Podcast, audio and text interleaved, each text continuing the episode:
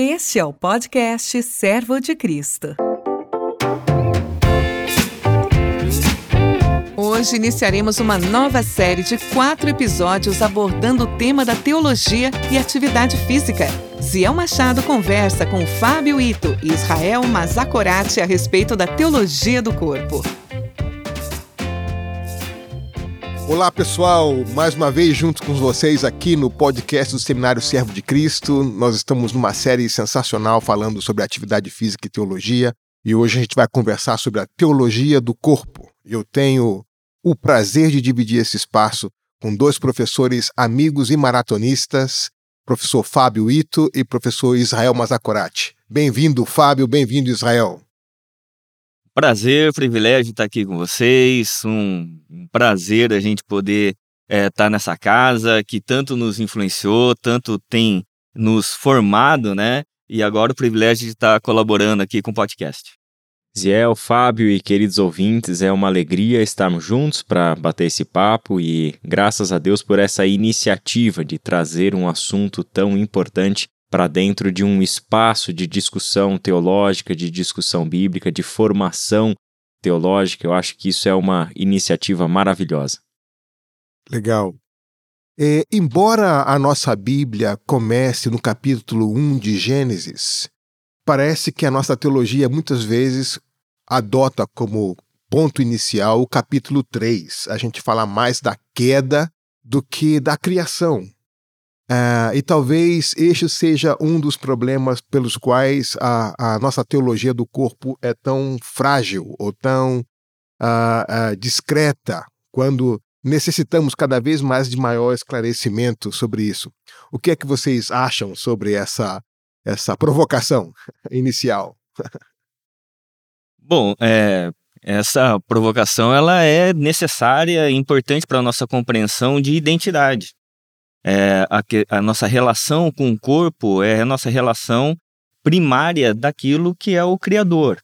A Bíblia vai dizer que nós somos criados à imagem e semelhança de Deus. Então, a maneira como nós lidamos com o nosso corpo, as nossas sensibilidades, as nossas sensações, a maneira como nós enxergamos Gênesis primeiro como graça de Deus, de termos sido formados pelas mãos de Deus, como nós olhamos para os dois últimos capítulos da Escritura Sagrada, que vai dizer que nós teremos um novo corpo, faz com que a gente olhar para os dois primeiros e os dois últimos, a gente compreenda bem a nossa identidade no meio, do capítulo 3 ao capítulo 20 de Apocalipse. Hum. Então, uh, por isso que eu acho que essa provocação inicial ela é importante, necessária para a nossa reflexão a respeito de uma teologia do corpo para que a gente possa entender primariamente a nossa identidade em Deus. Hum. Que o nosso corpo é. é uma dádiva, é uma graça que Deus nos dá e que ele nos dá portas de sensações, sensibilidades para que a gente possa desenvolver com graça e para a glória dele o nosso corpo. É. Eu acho, Ziel, que é uma provocação necessária, importante, porque revela, né, ou pelo menos ajuda a revelar a nossa tendência de achar que o problema da queda é só a relação com Deus, né? Mas nos esquecemos que esta é a primeira das relações afetadas, a partir da qual todas as outras sofrem as suas consequências, né? Então, a, a, a, essa, essa teologia que espiritualiza a coisa, que acha que Deus veio para solucionar o problema da relação com ele sem solucionar o resto do, do, do problema do ser humano, acaba ah, fragmentando esse ser humano, né? não consegue enxergá-lo na sua totalidade. E quando na nossa teologia a gente fala do corpo, fala, mas não fala, né? Porque é no que toca a sexualidade, né? Então a uhum. gente fala da sexualidade na dimensão do pecado ou do, do, do, do, prazer ou coisa do tipo, mas se esquece que ela tem a ver, em primeiro lugar, com o corpo, né? Hum. Com a expressão do corpo, com a experiência corpórea e tudo mais. Então acho que é, revitalizar aí o nosso olhar, a nossa teologia para essa dimensão do corpo é tremendamente importante. É. A gente precisa resgatar esse, esse marco de referência, como o Fábio mencionou aqui, uh, dos capítulos iniciais do Gênesis e dos capítulos finais do Apocalipse, porque de outra forma a gente vai falar do corpo sem um marco bíblico adequado. Uhum. A gente vai falar do corpo no marco hedonista, do corpo no marco narcisista, mas voltar a ler esses capítulos com uma perspectiva de resgatar o quais são as implicações de ser a imagem e semelhança de Deus, né? Uhum. Ah, e, e, e, que tipo de saúde isso traz para as nossas emoções e para a maneira como a gente vive essa nossa vida, né? É fundamental esse tipo de coisa. Muito bom. É, a gente vive numa cultura extremamente narcisista, né? E, é, e às vezes o narcisismo é como aquele envelope é, que entra por debaixo da nossa porta sem que a gente perceba, e a gente está respondendo mais ao narcisismo do que uma visão bíblica uh, do corpo. Como é que a gente pode identificar essas coisas, esses sinais desse narcisismo, e como a gente pode se contrapor a esse tipo de coisa? Bom, é, a primeira questão, acho que é a gente entender que o narcisismo ele é fruto da, da queda, né, daquilo que deturpa a nossa compreensão de identidade com relação ao corpo. E, mas o resgate para que a gente possa ter uma compreensão correta é a gente entender é, de onde nós fomos formados, quem uhum. nos formou, para que propósito nós fomos criados. É, eu acho que essa questão da nossa compreensão atual narcisista, ela é fruto da nossa identidade ocidental, uhum. né, da maneira como nós é, fazemos um dualismo entre o nosso corpo e o nosso espírito, né? Uhum. Como se fossem duas coisas diferentes, né? É, e o, a gente olhar para o nosso corpo apenas na questão da utilitária, né? Uhum. Então, é, muitas vezes nós achamos que o nosso corpo ou ela tem a utilidade produtiva ou ela tem a utilidade de é, reprodutiva, reprodutiva é, de sensações, de prazer. E quando nós olhamos é, para o nosso corpo de forma integral, nós percebemos que ela é muito mais do que apenas uma utilidade e muito mais apenas uma expressão de, de prazer, né, de possuir prazer. Ela tem um propósito adorativo, né, e que une o corpo com o propósito dado por Deus. É, quando a gente olha para o nosso corpo apenas no aspecto estético ou apenas no aspecto produtivo, o fruto vai ser narcisista. Hum. Narcisista daquilo que a gente produz ou narcisista daquilo que a gente é, aparenta ser, mas que de fato a gente não é. Hum. Então, até estava comentando aqui com vocês um autor que eu acho muito interessante, o Byung-Chul Han, um autor coreano, né, que é, fala ali e trabalha na Alemanha, ele tem um livro muito interessante que ele vai dizer é sobre a, a dor hoje, é, que ele fala que uma das questões que nós trabalhamos pouco é a dádiva da, da dor, né? o propósito da dor. É, que o narcisismo sempre tende a apagar ou tirar isso de frente. Né? E a dor, é, como ele vai dizer, é o que une o nosso corpo com o nosso espírito. Então, acho que um dos caminhos para a gente entender se nós somos narcisistas ou não é entender se o nosso propósito com relação ao corpo ele é produtivo, ou ele é estético, ou ele é simplesmente uma negação para a dor. E a gente é, encarar o nosso corpo como um propósito mesmo de entender a nossa identidade em Deus. Uhum, uhum. E todo, acho que todo narcisismo, né, por causa da sua a expressão idolátrica, né? É, ele é um empobrecimento da vida, né? Porque ele reduz a vida a uma dimensão onde você perde a, a relação, né? E biblicamente falando, o ser humano é um ser de relação. Ele não foi criado é, para si mesmo e se basta em si mesmo. O ser humano não é capaz de construir nem identidade sozinho, né? Hum. Nós somos ser de relação. E o narcisismo é o caminho oposto disso. Né? É, é, nós nos fechamos em nós mesmos e o máximo de relação que a gente quer ter com o outro é no que diz respeito a como o outro me vê, é a minha aparência aos olhos dos outros para ser louvado pelo outro, né? para ser adorado pelo outro. Então é um ciclo tremendamente idolátrico, né? Movido pela idolatria do eu, eu lido com o meu corpo desta forma. Ao mesmo tempo, quero ser adorado pelo outro, quero ser reconhecido, aplaudido pelo outro. E numa cultura imagética como é a nossa e de redes sociais, a melhor forma de você tratar desses assuntos são questões relacionadas à imagem do corpo, à imagem de si. Né? É. Então nós entramos num ciclo destrutivo de empobrecimento da vida. Né? A gente nega a adorar o Criador uhum. e demanda a adoração do próximo. Né? No mundo que a gente vive, cada vez mais frequente essa ideia de que a identidade é uma construção social, que você uhum. constrói a sua identidade. Uh, e reputa-se, uh, como a história da carochinha, essa ideia ontológica de que somos um ser criado por Deus. Então você nega essa relação com Deus, o que leva você a uma desumanização completa, por você uhum. negar essa relação com o Criador.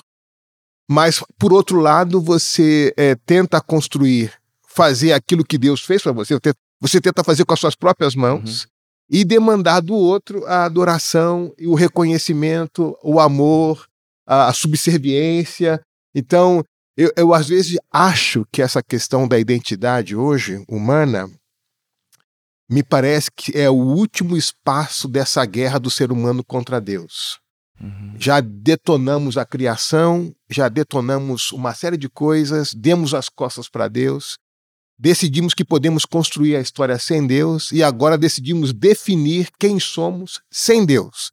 E vamos definir usando o espelho, sem perceber que a nossa visão do espelho é turva que a nossa visão sobre nós mesmos é turva. Então, nós estamos num processo acelerado de desumanização uhum. a, a, se seguirmos nessa toada, na maneira como vamos caminhando.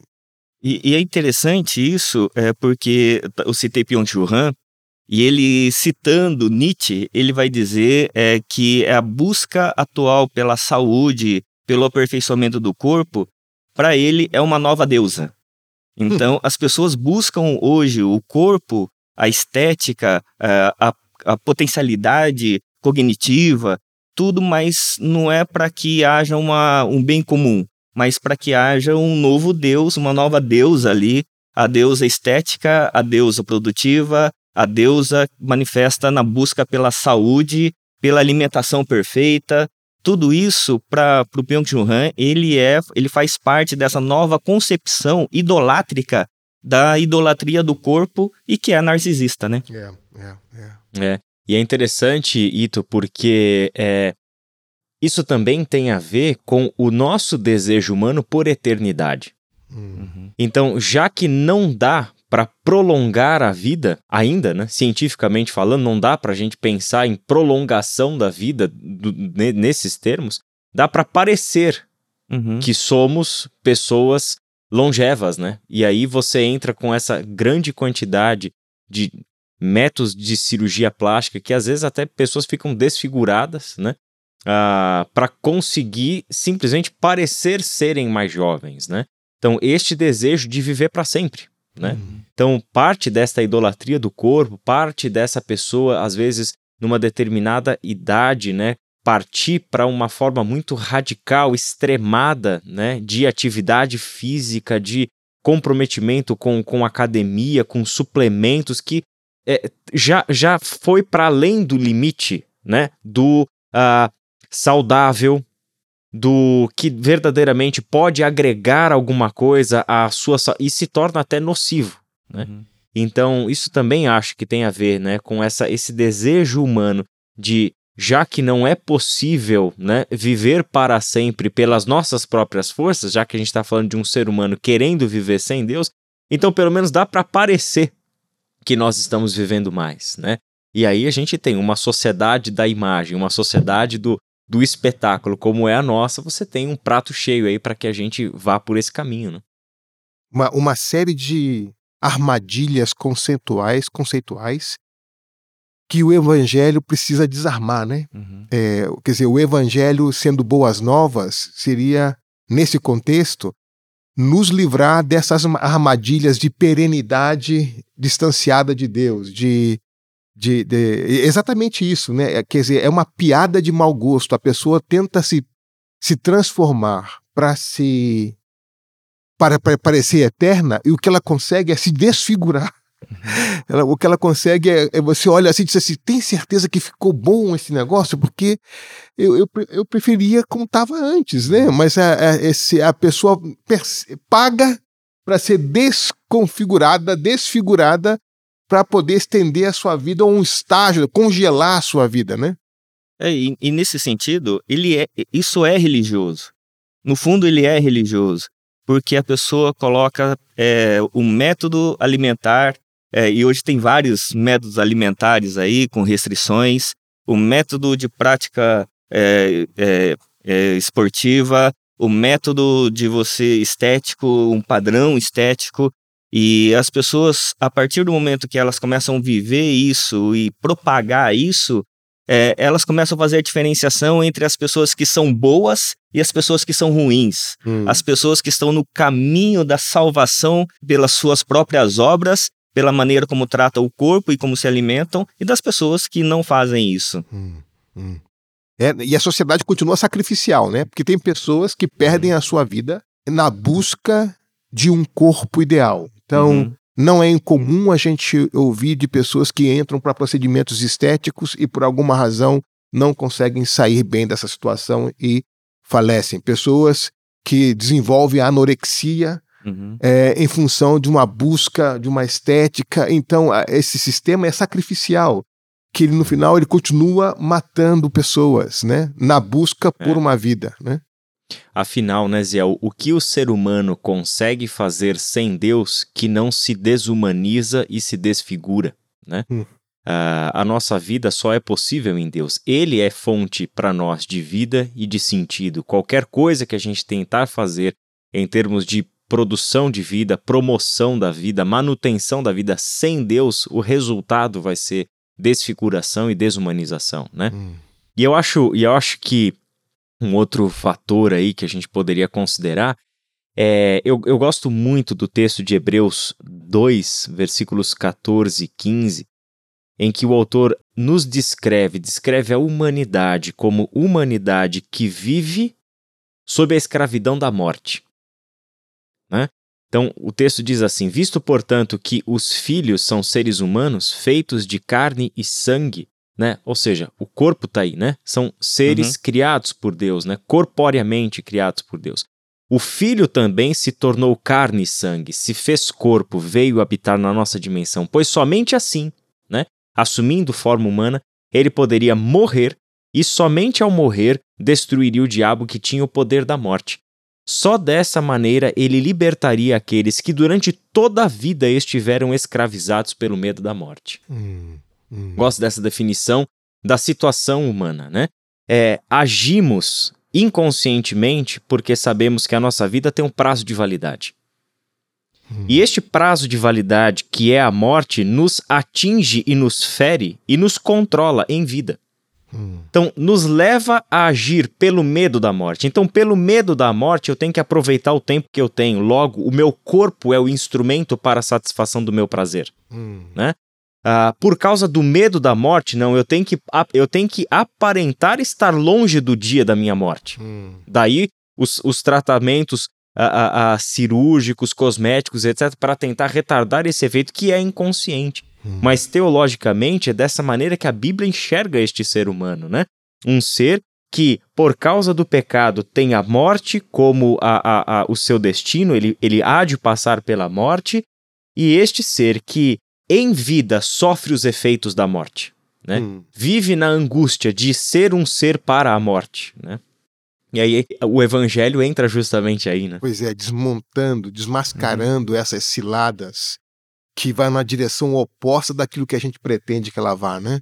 Muito interessante. E, e é interessante essa questão que o Israel coloca, porque é, com a brevidade da vida, e a gente sabe que nós temos um prazo de validade, a gente ou a gente quer aproveitar a vida ao máximo, né? É, ou prolongá-la ao máximo, ou evitar a dor.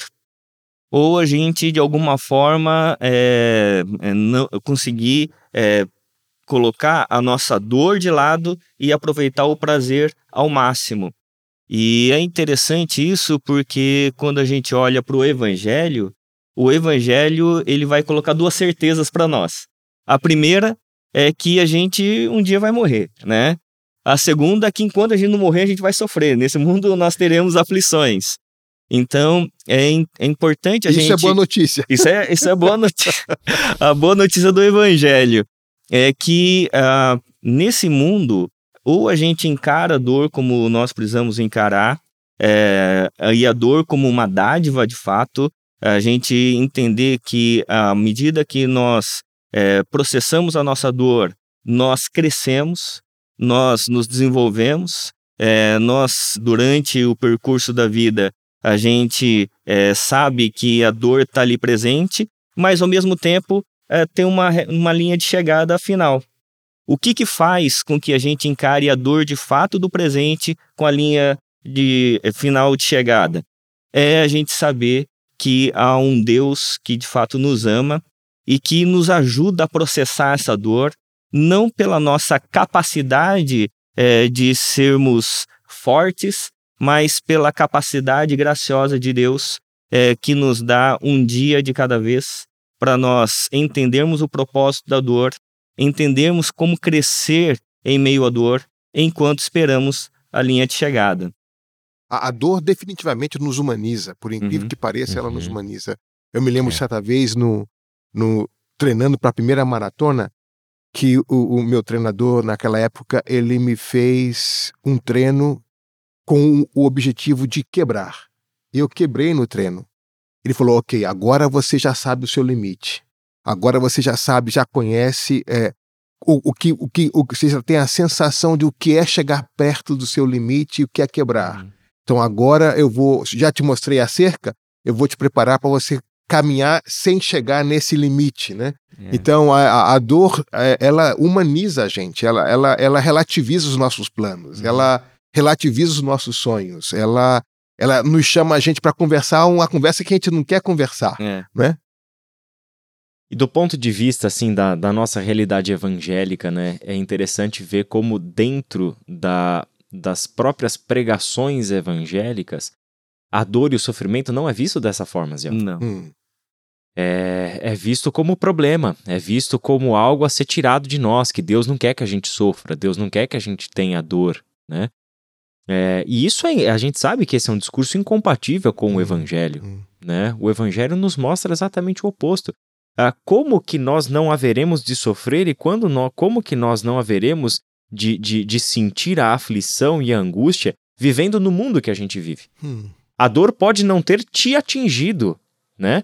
Mas se você não sofre pisando este mundo, vendo o que a gente vê, tem alguma coisa muito errada com a tua visão de mundo, hum. né? O narcisismo te pegou de jeito, é, é você centrado em você mesmo. Se você não é capaz de chorar da dor alheia, então você não é capaz de sofrer, né? Cadê essa empatia? Cadê a nossa perspectiva, né, de, de, de relação ah, com as mazelas da própria humanidade, é. etc, né?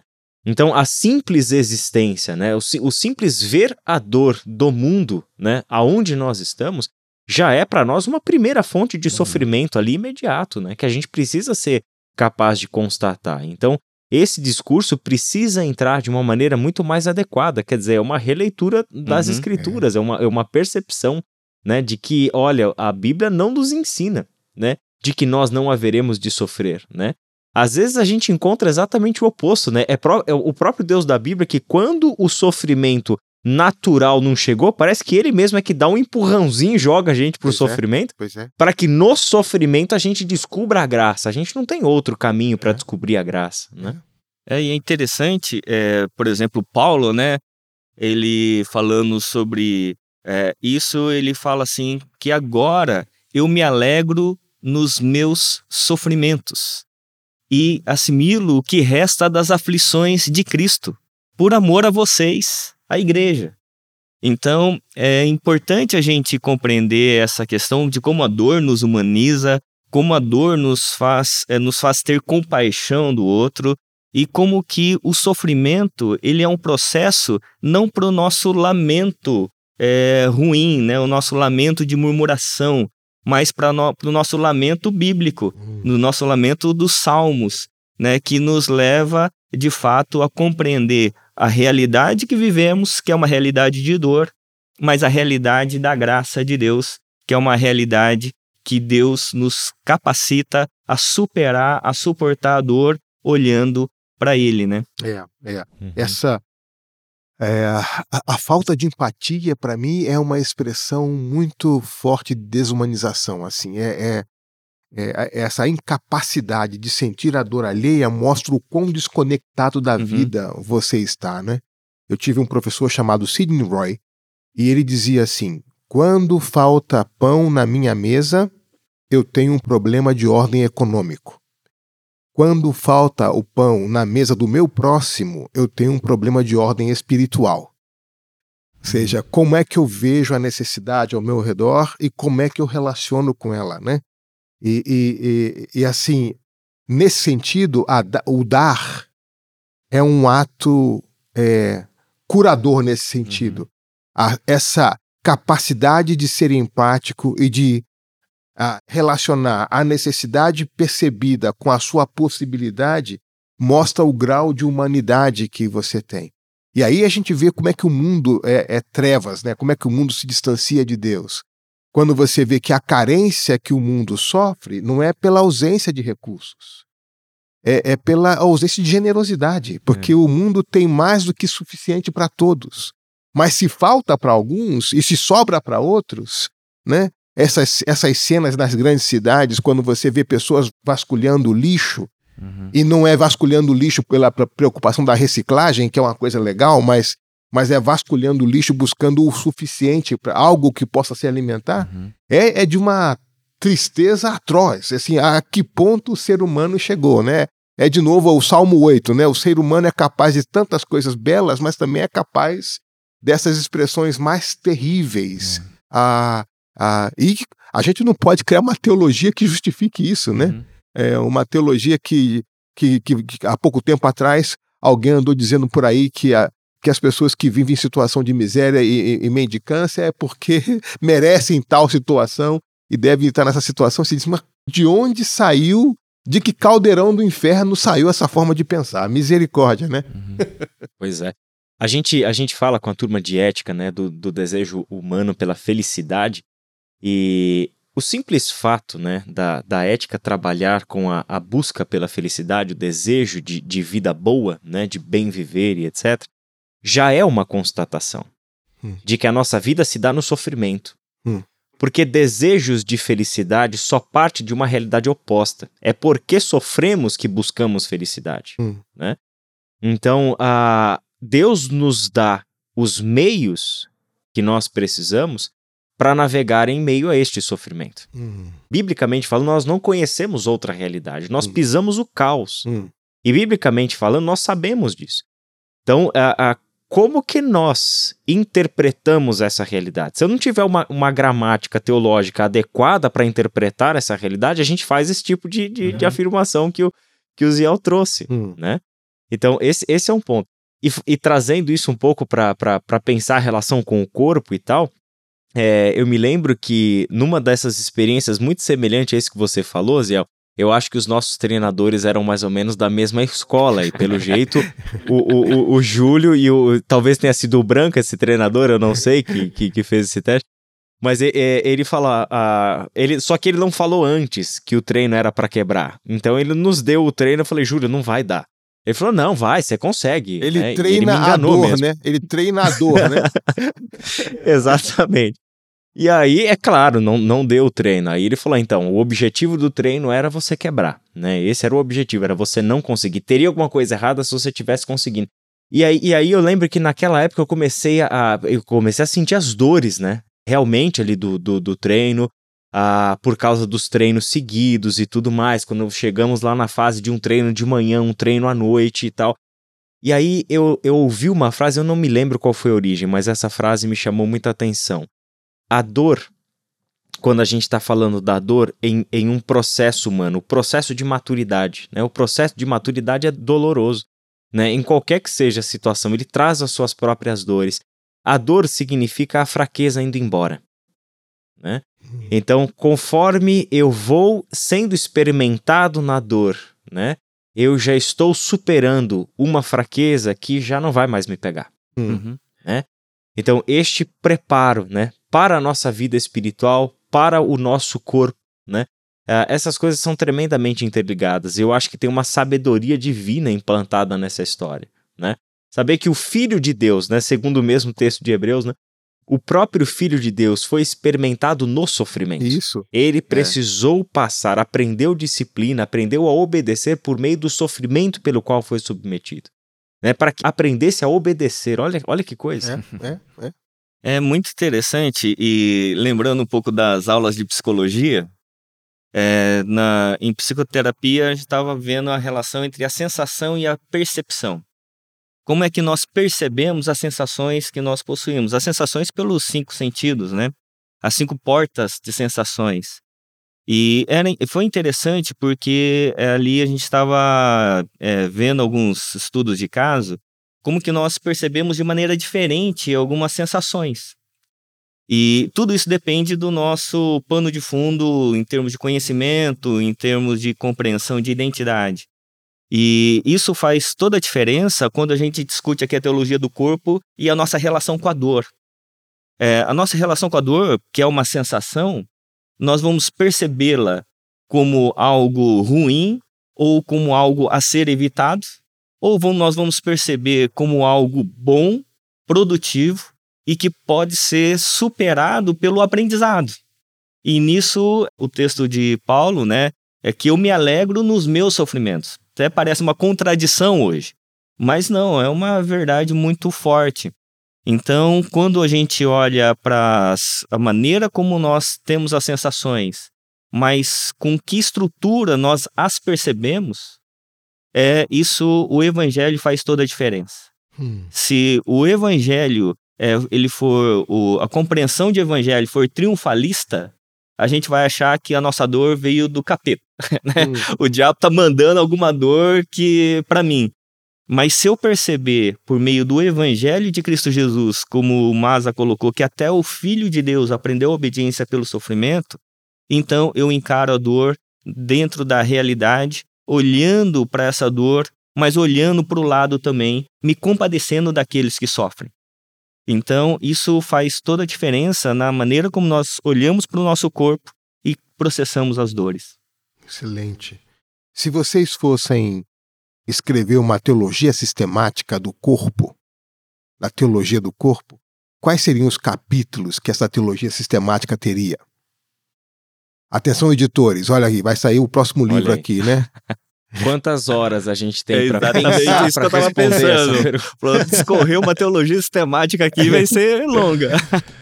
É, Olha, Ziel, eu vou, vou, vamos arriscar aqui um brainstorm então, vai? Pra vamos, não, vamos não, lá. Não, não ficar na mão de alguém. Eu, eu acho que o, o ponto de partida é a teologia da criação, né? E a, a, o conceito de imago Dei. Eu acho que, que começa dali, né? É, não começarmos da queda e das suas consequências, né? Mas a gente começar do propósito de Deus para a criação. A gente fazer aquele caminho que Jesus fez quando foi questionado sobre o divórcio, Uhum. né? a, a, a, primeira pergunta que ele fez foi: o que é que Moisés diz sobre esse assunto? O que, que a lei diz? A lei diz tal coisa. Só que a resposta de Jesus foi: não, mas não era assim no princípio. Ele vai para antes da queda. Hum. Qual é a ordem da criação? Como Deus pensa a coisa? Né? Então, pensar a partir de uma teologia de criação. Fábio, a bola tá com você agora. Eu pularia, é, iria, começaria, como você colocou, a criação, a Imago Dei, e pularia para o final é, na consumação, que essa criação ela deu certo. Ela é uma criação que tem um propósito e ela vai ser e ela é ter um propósito ali na consumação. E o processo é, para a gente sair da criação para a consumação é a cruz, é a cristologia, a maneira Uhum. como um Deus de amor ele se materializa de forma corpórea, habitando entre nós, como diz lá em João 1,14, e as- assimila no seu corpo as nossas dores, as nossas dificuldades, a nossa queda. Então eu faria esse caminho, né, da criação para a consumação, Uhum. é como um quadro, né, fechando ali ah, o plano da redenção em Cristo Jesus corporeamente e aí a partir desse pano de fundo, dessa base, aí sim construir a antropologia a partir de Gênesis 3. Uhum. É Uhum. sensacional. Eu, eu, eu daria um destaque especial ao fato de que Deus habita não somente entre nós, mas em nós. E essa essa realidade do Espírito Santo que habita em nós é um negócio fenomenal. Quer dizer, não somente eu posso me relacionar com Deus, mas Ele habita em mim.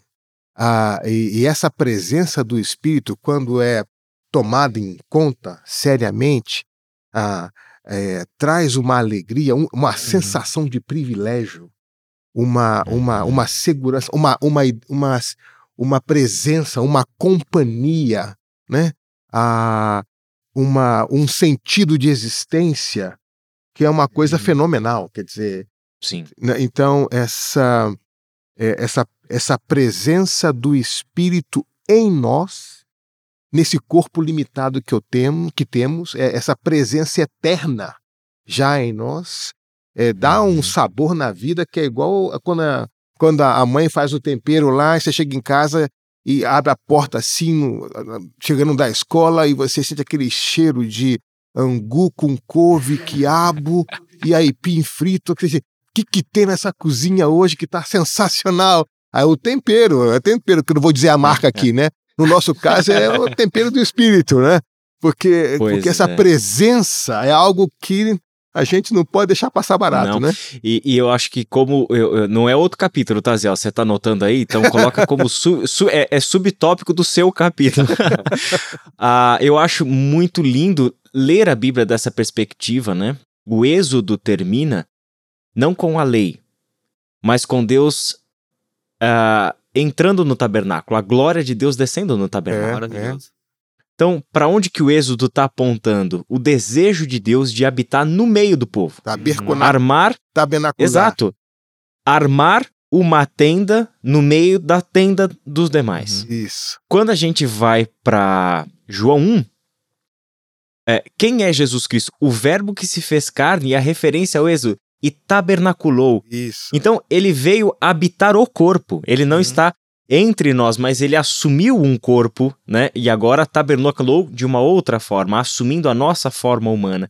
E Atos 2 é o Espírito Santo de Deus sendo derramado sobre toda a carne, né? Então, olha que trajetória linda que a Trindade né, é, desempenha dentro da narrativa bíblica. Se a gente não é capaz de perceber a sacralidade das relações e do corpo a partir desta jornada, nossa teologia é tremendamente cega, né? Isso. É, e uma questão eu acho muito interessante isso, acrescentando mais um capítulo aí, é, é, como que dentro dessa perspectiva da identidade coletiva da Trindade, é, ele nos criou a sua imagem e semelhança para sermos uma identidade coletiva também. E à medida que nós perdemos essa perspectiva coletiva na queda e passamos a, a, ter uma identidade individualizada, nós resgatamos isso por meio de Cristo Jesus. E nós nos vemos como um corpo coletivo, como vai dizer Paulo, né? Que nós somos um corpo em Cristo Jesus.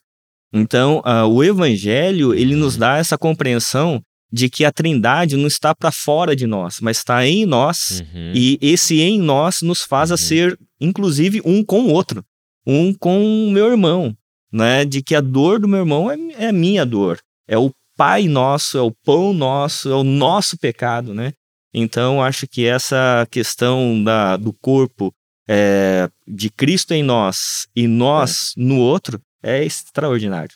E viver com essa expectativa que, o, que Jó menciona, né? É, sei que meu Redentor vive e que em minha carne verei a Deus. É sensacional um negócio desse. Uhum. O encontro bendito. Eu quase falo língua estranha aqui nesse negócio agora. Aqui, porque é um negócio fabuloso demais, essa expectativa fabuloso. de você é, levantar cada manhã e dizer, ainda não foi hoje, mas eu sei que em minha carne eu verei a Deus. Quer dizer, o lugar que esse corpo, esse corpo que Deus me deu não é uma maldição, embora está marcado uhum. pelo pecado, mas é esse corpo que ele habita, habita comigo. Eu não estou sozinho nessa, nessa, nessa história, né? Uhum. A gente está é. quase chegando no final do nosso tempo, mas eu queria deixar o tempo para a gente sugerir algumas literaturas, talvez livros que vocês possam mencionar que podem ajudar a, a encorajar o, aqueles que nos ouvem a seguir pensando e refletindo sobre essa realidade. Que tipo de livro que vocês têm lido ou que vocês conhecem que gostariam de sugerir nesse momento? Olha, Zé, para os rumos da, que a nossa conversa tomou aqui, me veio muito à memória um livro antigo e já bastante consagrado, que é A Antropologia do Antigo Testamento, do Hans Walter Wolff. Eu acho que é um, um trabalho exegético e teológico muito bem feito, muito legal, que nos dá uma boa base né, teológica para pensar quem é o ser humano de uma perspectiva bíblica. Né? Então, quando ele fala ali sobre a, a, a gramática do, do corpo do ser humano, da, da doença, da cura, do sofrimento, da alegria, etc. Eu acho que tem muita coisa uh, boa a ser, a ser lida e compreendida ali. Então eu ficaria com essa recomendação. Que legal. Muito legal. Quero indicar dois livros. É o primeiro nessa perspectiva que a gente estava falando, né, da é, de Gênesis, Apocalipse, a Cruz, é, que é um livro chamado Da Criação à Consumação, do Gerhard van Groningen é uma um livro de teologia bíblica, mas que no primeiro volume ele vai tratar basicamente sobre o ser humano criado à imagem de Deus, em aliança com esse Deus, é, resgatando essa identidade é, coletiva em Deus por meio de uma aliança que o próprio Deus nos sustenta, né? E um segundo livro é um dos primeiros livros que é, eu li no seminário, que é a provisão divina para a sua saúde, do Macmillan. Hum. Não sei se vocês conhecem, mas é um livro é, possivelmente está esgotado. Você viu que, que ele foi no seminário no século passado, né? Você viu claro isso. Ele acusou a idade agora. Exatamente, faz tempo, faz tempo. E, mas é, foi o primeiro livro que me atentou para as leis do Antigo Testamento. Ele tinha a ver com o corpo. Hum. É, que as leis sanitárias ali tinha a ver com a graça de Deus na preservação da vida, do corpo, a maneira como Deus olhava para é, incapacidade do ser humano de se auto-organizar e se auto-preservar, e Deus dava lei. Uhum. Lei não como algo ruim, mas lei como uma graça de preservação da vida. Uhum. Você mencionou uh, o autor coreano com dois, duas obras, você não gostaria isso, de mencionar? Também, isso, também, do Byung-Chul Han, é, o primeiro livro, A Sociedade do Cansaço, Hum. que é um livro que ele vai trabalhar a questão da positividade e a negatividade e como que numa sociedade produtiva as pessoas são imersas em positividade e fazendo com que se esgotem é, tanto psíquica como fisicamente, por isso ele vai chamar a sociedade do cansaço, e a benção da negatividade, né? Das, da lei, das, da compreensão a respeito dos nossos limites e das nossas limitações. E o segundo é a sociedade paliativa à dor hoje, a maneira como nós precisamos encarar a dor não como algo a ser evitado, mas algo para ser encarado para que nós possamos amadurecer. Joia. Eu quero também citar um livro que é da nossa professora aqui da escola, a Karen Bomilka, que lançou no ano passado o livro Corpo como Palavra, publicado pela editora Mundo Cristão, que é uma, uma abordagem muito singular, muito oportuna ah, para o nosso tema que nós estamos conversando. Bom, eu espero que vocês tenham gostado dessa nossa conversa e que ah, você, agora, quando se olhar no espelho, olhe o seu corpo de uma maneira diferente. Não esqueça que o seu corpo é templo do Espírito Santo. Dá uns três aleluia e vai trabalhar, porque esse negócio é sério. Uh, não esqueça disso. Você está em muita, muito boa companhia. O Paráclito está com você esse tempo todo, o tempo todo, ah, ah, ele clama no seu coração, é ele que clama no seu coração, Abba, Pai, ele te auxilia na oração. Então, a nossa relação com Deus não se limita ao templo é, físico na igreja, ó, não se limita ao domingo, Amém. mas cada dia é um dia de prestar culto Amém. ao Senhor nessa sua carne que verá o Senhor, e nós esperamos que seja assim. Uh, eu deixo então aqui o meu agradecimento a todos vocês que nos ouvem e convido vocês para continuar seguindo os nossos próximos podcasts. Um grande abraço, Deus abençoe a todos vocês.